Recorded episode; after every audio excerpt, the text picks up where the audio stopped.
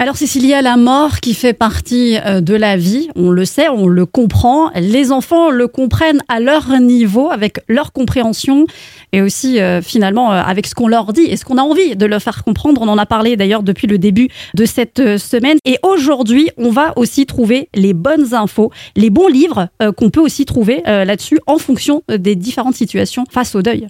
Il y a vraiment différentes sortes de deuil que les enfants vont pouvoir rencontrer euh, mhm. bah, tout au long de leur vie. Et pour certains enfants, la mort d'un poisson rouge, ça va être beaucoup plus dramatique que la mort euh, du grand-père Arthur.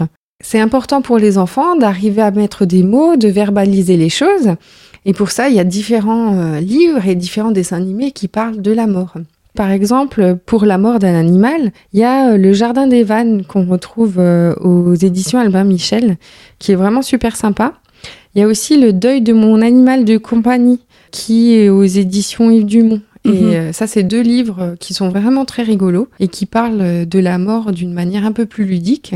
Un peu plus euh, légère, finalement. Oui, c'est ça. Quand on parle de la mort, ben, on associe souvent la mort à la tristesse. Alors qu'en fait, euh, pour certaines cultures et euh, pour certaines religions, la mhm. mort, c'est une fête. Oui. Et donc, c'est ça qu'on va pouvoir retrouver dans d'autres livres comme euh, L'amour pour toujours de Marc Baudet. On va trouver aussi d'autres livres qui sont vraiment des histoires pour enfants avec la collection Lily et Max qui du coup va parler, là c'est de la mort d'un grand-père.